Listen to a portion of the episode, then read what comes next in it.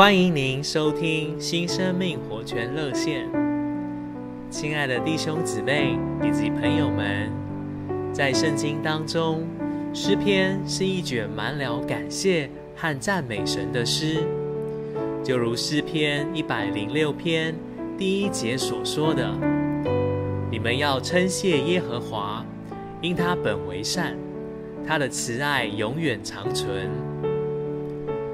亲爱的弟兄姊妹以及朋友们，赞美神是我们灵的活动和操练，这需要我们常常采取主动，而且天天多次的来赞美神。如此，你的灵就会活泼刚强，自然而然的属灵生活也就会活泼刚强了。今天神命定我们的道路有高。有低，时而平顺，时而艰难；时有穷困，时有富足。但无论是在哪一种情况下，我们都要操练，能够向神赞美。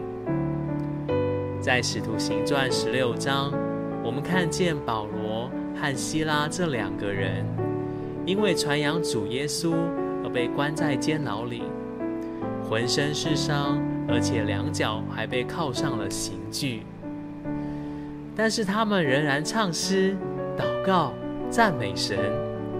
也就因着他们这样的赞美，监牢当中的禁足一家都得救了。他们能在那种情形下向神发出赞美，证明了他们对神有认识，对神所带领的道路也非常清楚。亲爱的朋友以及弟兄姊妹，这是何等尊贵的赞美！愿我们也能像保罗和希拉一样，随时随地赞美神。